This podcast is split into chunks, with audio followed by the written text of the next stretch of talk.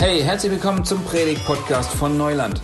Wir freuen uns, dass du eingeschaltet hast und hoffen, dass du dir von der folgenden Predigt gut was mitnehmen kannst für deine Beziehung zu Gott und für dein Leben. Eins vorab, ich möchte mich äh, kurz entschuldigen. Wir haben in den letzten Wochen äh, ein bisschen Asthma bekommen. Es kann sein, dass ich huste. Also keine Angst, es ist nicht Corona, okay? Bitte. Okay. Und Wasser werde ich wahrscheinlich auch ein bisschen trinken müssen.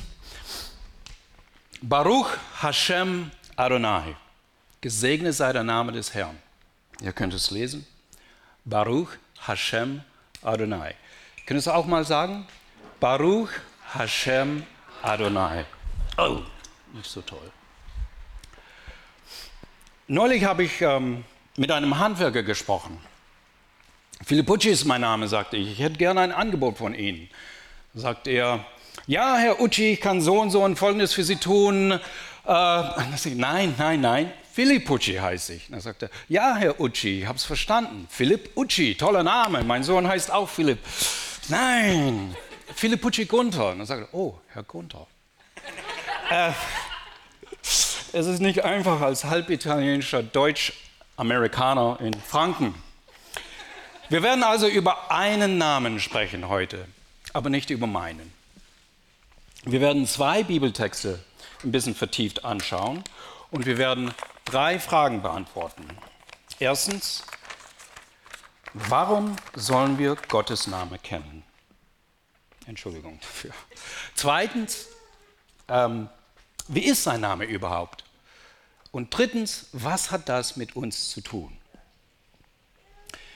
Stell dir vor, du hast einen Freund aber du kennst seinen Namen nicht. Du sagst einfach Freund zu ihm. Oder du bist verheiratet. Kennst den Namen deines Ehepartner nicht. Sagst einfach Mann oder Frau zu deinem Partner. Das kann nicht lange gut gehen, oder? Da fehlt was an Intimität, an Beziehung. Vielleicht kennst du diese Person gar nicht. Gott ist auch eine Person. Heißt Gott einfach nur Gott, so wie dein fiktiver Freund einfach nur Freund heißt? Das Wort Gott, genau wie das Wort Freund, ist kein Name. Wenn du Gott sagst, könntest irgendeiner von Dutzenden von Kandidaten sein, könnte Krishna oder Allah oder Wotan oder weiß der Geier wer sein. Das Wort Gott ist nur ein Titel. Und das Wort Herr, also Adonai, ist wunderbar, aber auch nur ein Titel. Herr, Lord auf Englisch, ist eigentlich nichts Besonderes. Die Engländer haben ein ganzes Haus voll davon. The House of Lords. Und hier in Deutschland ist es noch viel, viel schlimmer, denn hier heißt ja jeder Mann Herr so und so. Es ist ja zum Verzweifeln. Aber die Bibel sagt, dass Gottes Name etwas Besonderes ist. Ihr kennt das dritte Gebot. Mal sehen, ob das funktioniert. Du sollst den Namen des Herrn deines Gottes nicht missbrauchen. Das würde hier niemand tun, oder? Wir würden niemals, oh mein Gott, oder sonst wie Gottes Name in Verbindung mit Nichtigkeiten bringen, oder? Schaut nicht rüber zu eurem Nachbarn, das ist nicht fair. Es ist eine wichtige Frage, denn hier kommt's. Denn der Herr wird den nicht ungestraft lassen, der seinen Namen missbraucht. Habt ihr das gewusst? Die alten Rabbiner haben es gewusst. Die alten Rabbiner, vom dritten Gebot geleitet, hatten einen immensen Respekt für den Namen Gottes. Sie betrachteten den Namen, also die Buchstaben selber, als so heilig, dass sie sich die Hände wuschen, bevor sie ihn schrieben. Und niemanden erlaubten, es auszusprechen. Die Rabbiner beschlossen, den Eigennamen Gottes geheim zu halten, oder zumindest seine Aussprache.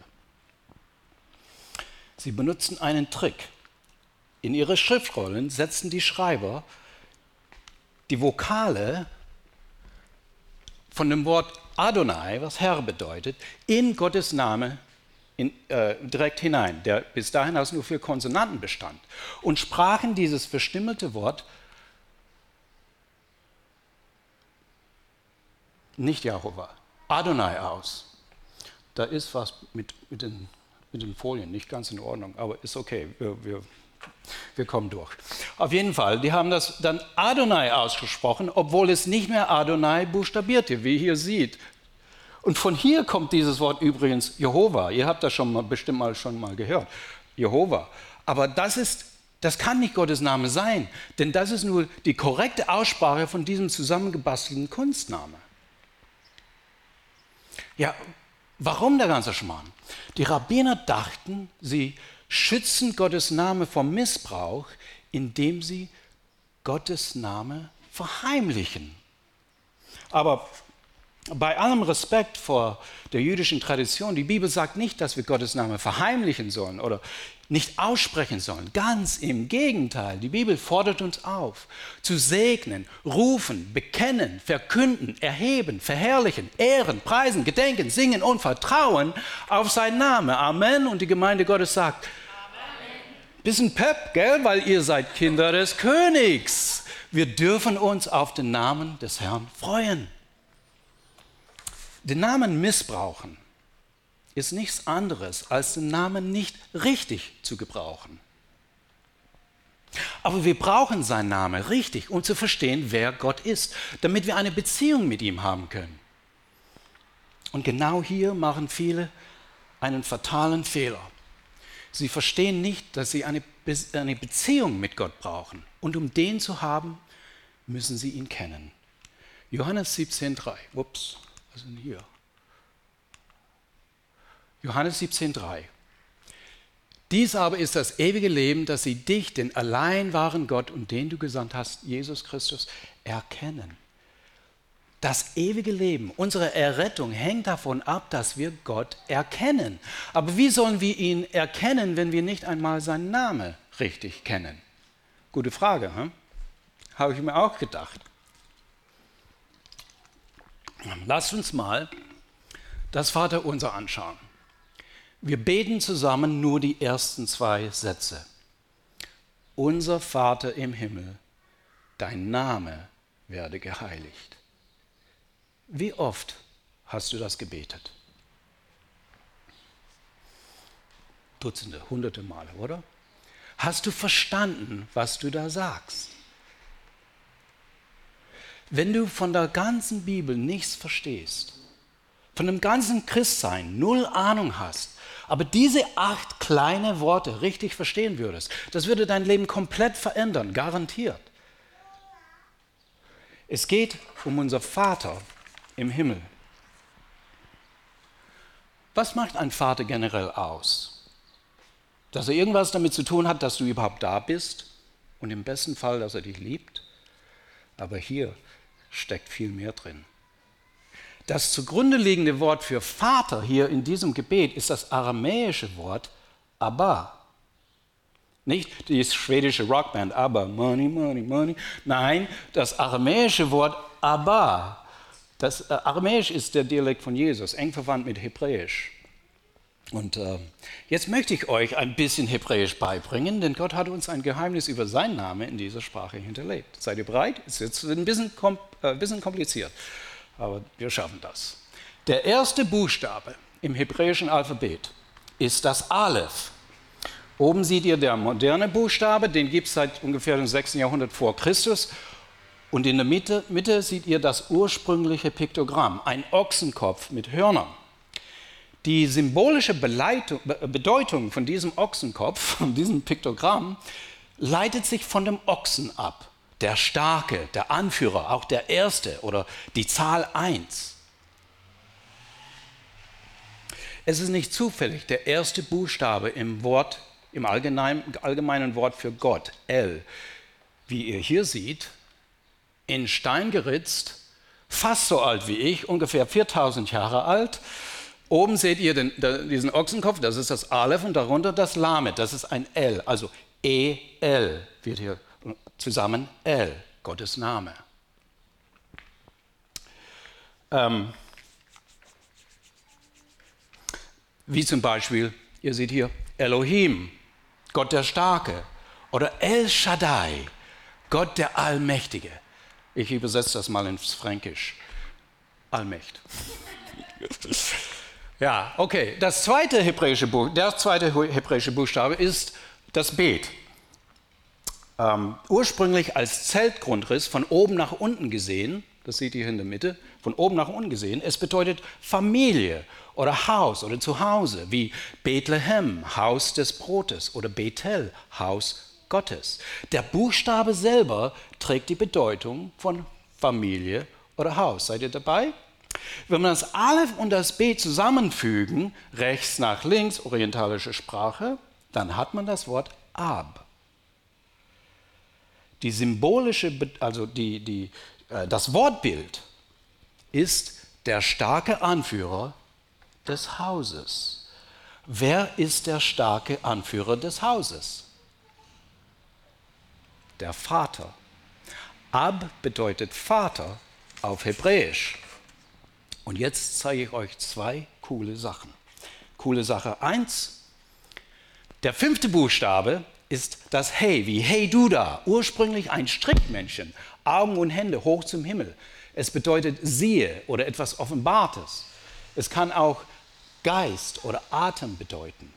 Setzt man diesen Buchstaben in der Mitte eines Wortes hinein, ist es, als würde man den Geist hineinatmen, es lebendig machen.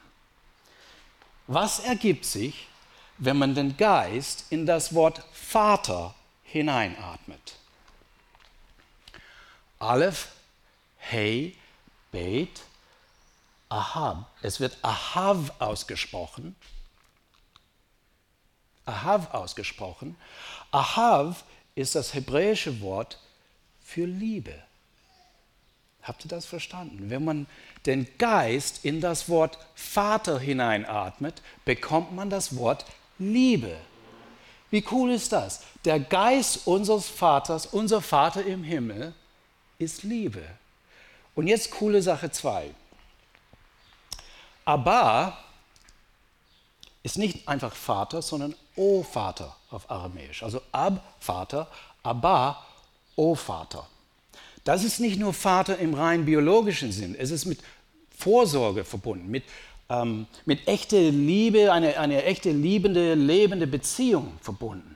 Und von daher ist Abba nicht wirklich Vater, sondern eher als Papa zu verstehen. Das Gebet ist eigentlich unser lieber Papa im Himmel. Cool, oder? Es wirft eine riesige Frage auf. Ist Gott für dich immer noch El Shaddai, der Allmächtige, irgendwo da oben? Oder ist er schon dein Abba-Vater? Gott ist natürlich im übertragenen Sinn der Vater von uns allen, denn er hat uns allen erschaffen. Aber wegen unserer Auflehnung gegen Gott, aus unserer Natur heraus, haben wir diese automatische familiäre Beziehung zu Gott, zu unserem Schöpfer verloren. Es kam was dazwischen, das heißt Sünde. Gott ist heilig und Sünde passt nicht in seine Familie. Wir haben ein Problem. Ihr kennt die zehn Gebote.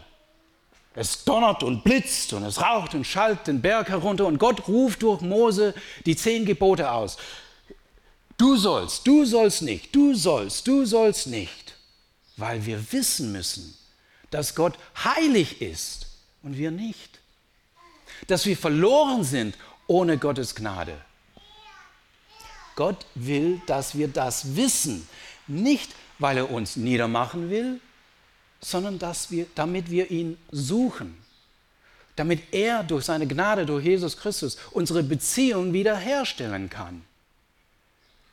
Denn ohne diese Beziehung kannst du nicht unser Vater im Himmel beten, weil er nicht dein Vater ist.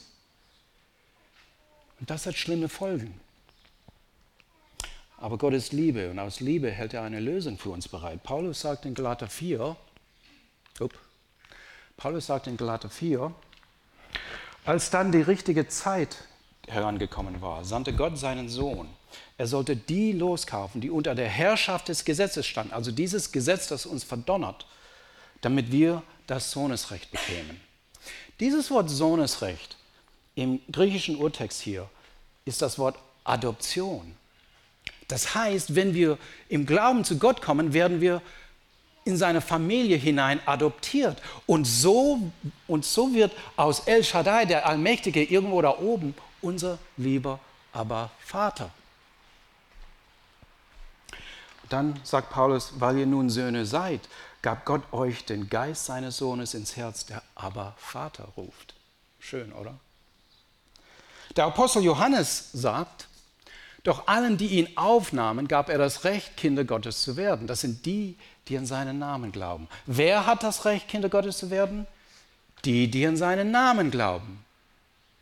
Was bedeutet das? An seinen Namen glauben. Um das zu verstehen, das ist voraus, dass man weiß, was ein Name ist und wie sein Name ist.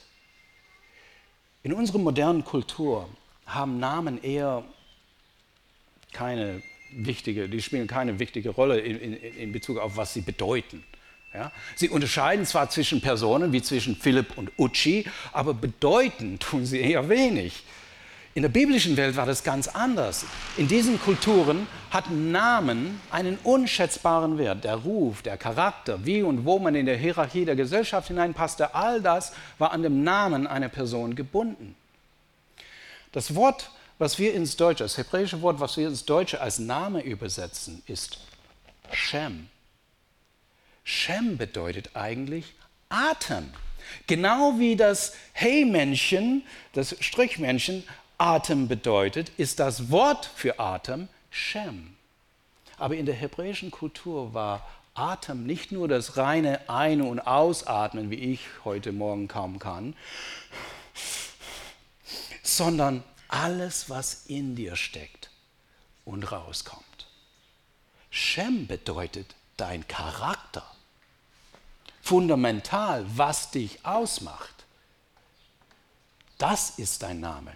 Um Gottes Namen zu kennen, müssen wir wissen, was ihn ausmacht. Also was macht ihn aus? Ganz vieles natürlich, aber mir fallen zwei überragende Merkmale ein. Erstens Liebe. Der Apostel sagt, wer nicht liebt, hat Gott nicht erkannt, denn Gott ist Liebe. Und zweitens das Gegenstück, heilig. Unser Vater im Himmel. Unser Vater, unser Abba, der uns liebt, hier bei uns, im Himmel diesen heiligen Ort, wo keine Sünde und kein Sünder existieren kann. Und Gott ist nicht nur heilig, wie die Engel in der, in der, Apostel, in der Offenbarung singen, er ist heilig, heilig, heilig. Das ist das einzige Wort, das dreimal nacheinander in der ganzen Bibel nach, äh, wiederholt wird. Heilig, heilig, heilig. Stell dir vor, du stehst vor diesem sündlosen, heiligen, allmächtigen Gott. Wie kannst du atmen, wissend, dass jeder Atemzug nur aus seiner Gnade passiert? Wie kannst du ihn anschauen? Ihr merkt, wir kommen sein Name ein Stück weit näher. Was ist das? Vier Buchstaben. Vier Konsonanten rechts nach links. Jod, He, Vav, He. Sag es mit mir. Jod, He, Vav, He. Weißt du, was du sagst? Das ist Hashem, der Name, der persönliche Name Gottes, wie Gott es Mose offenbarte. Als Mose aus Ägypten floh, wollte, wollte eigentlich von gar nichts wissen. Er ist, hat sich irgendwo auf dem Berg verschanzt und wollte, äh, hatte nur äh, Schafe gehütet. Und das war's. Und auf einmal hörte er aus dem brennenden Busch rufen: Mose! Mose! Seid ihr wach? Gott musste zweimal rufen, denn Mose war ein Mann und naja, die hören nicht so gut, sagt meine Frau. Ähm, und dann zieh deine Schuhe aus, denn Gott ist heilig. Sagt Gott zu Mose, geh zum Pharao, sag ihm, er soll mein Volk befreien. Ah. Du, du meinst Pharao? Der mächtigste König der Welt? Mit einer riesigen Armee und Streitwagen? Ja, sagt Gott, genau. Der Typ, von dem du weggelaufen bist. Eigentlich war Mose schon Rentner. rumhängen, Schafe hüten, ein bisschen Fahrrad fahren, ab und zu Spalter Helles, alles gut. Aber jetzt, uh, Entschuldigung, aber jetzt, er suchte nach Ausreden. Er sagte, angenommen, ich gehe zu den Israeliten und sage, der, der Gott eurer Väter hat mich zu euch gesandt. Und sie fragen mich, wie ist sein Name, was soll ich denn sagen? Gott sagt, du sollst den Israeliten sagen, ich bin, hat mich zu euch gesandt. Okay, tu mal, äh, als wärst du Mose. Gott hatte gerade gesagt, du sollst zu den versklavten Israeliten gehen und sagen, ich bin, hat mich zu euch gesandt. Okay, es ist Gott, der gerade mit dir spricht, also muss es schon seine Richtigkeit haben, aber ich bin, das ist sein Name? Ich bin? Was? Ich bin was? Groß? Ich bin stark? Ja, was denn? Eigentlich unverständlich. Oder? Und dann dachte ich, wenn es nur ich bin ist, dann ist das eigentlich alles. Dem kann man nichts hinzufügen, um es mehr oder besser zu machen. Es ist vollständig, ich bin. Das, meine Freunde, ist Gottes Name. Ich bin. Gott versuchte es Mose zu erklären. Er sagte, Eje Asher Eje was ungefähr übersetzt bedeutet, ich bin jetzt und werde das auch in Zukunft sein, was ich jetzt bin und in Zukunft weiterhin sein werde. Alles klar? Das ist die explosivste, komplexeste Aussage, die jemals gemacht worden ist. Es ist ein Ausdruck, der Gott nicht nur im Namen, sondern in der Qualität von allen anderen unterscheidet. Jedem anderen Gott, der überhaupt irgendwie vorstellbar ist. Er ist nicht von Menschen gemacht worden, nicht von Menschen ausgedacht, er ist nicht begrenzt in Zeit und Raum und nicht mal sein Name kommt von uns Menschen. Gott heißt, ich bin. Alle anderen heißen, ich bin nicht. Yod-He-Vav-He steht 6828 Mal im Alten Testament. Ich habe es mal nachgesehen. Nein. 6828 Mal. Das übersieht man in den meisten Übersetzungen, weil diese weiterhin diese verkehrte rabbinische Tradition verfolgen, indem Gottes Name mit Adonai ersetzt wird. Mit Herr. Ein bisschen Bibelstunde. Wenn ihr das Wort Herr wie hier sieht, mit Großbuchstaben, alles in Großbuchstaben, dann ist das zugrunde liegende Wort Yod He Vav He, Gottes Eigenname. Wahrscheinlich Yahweh ausgesprochen oder Yahweh, aber wer weiß. Denn die Rabbiner haben gute Arbeit geleistet. Heute weiß es eigentlich keiner so richtig, wie man genau diesen Namen ausspricht.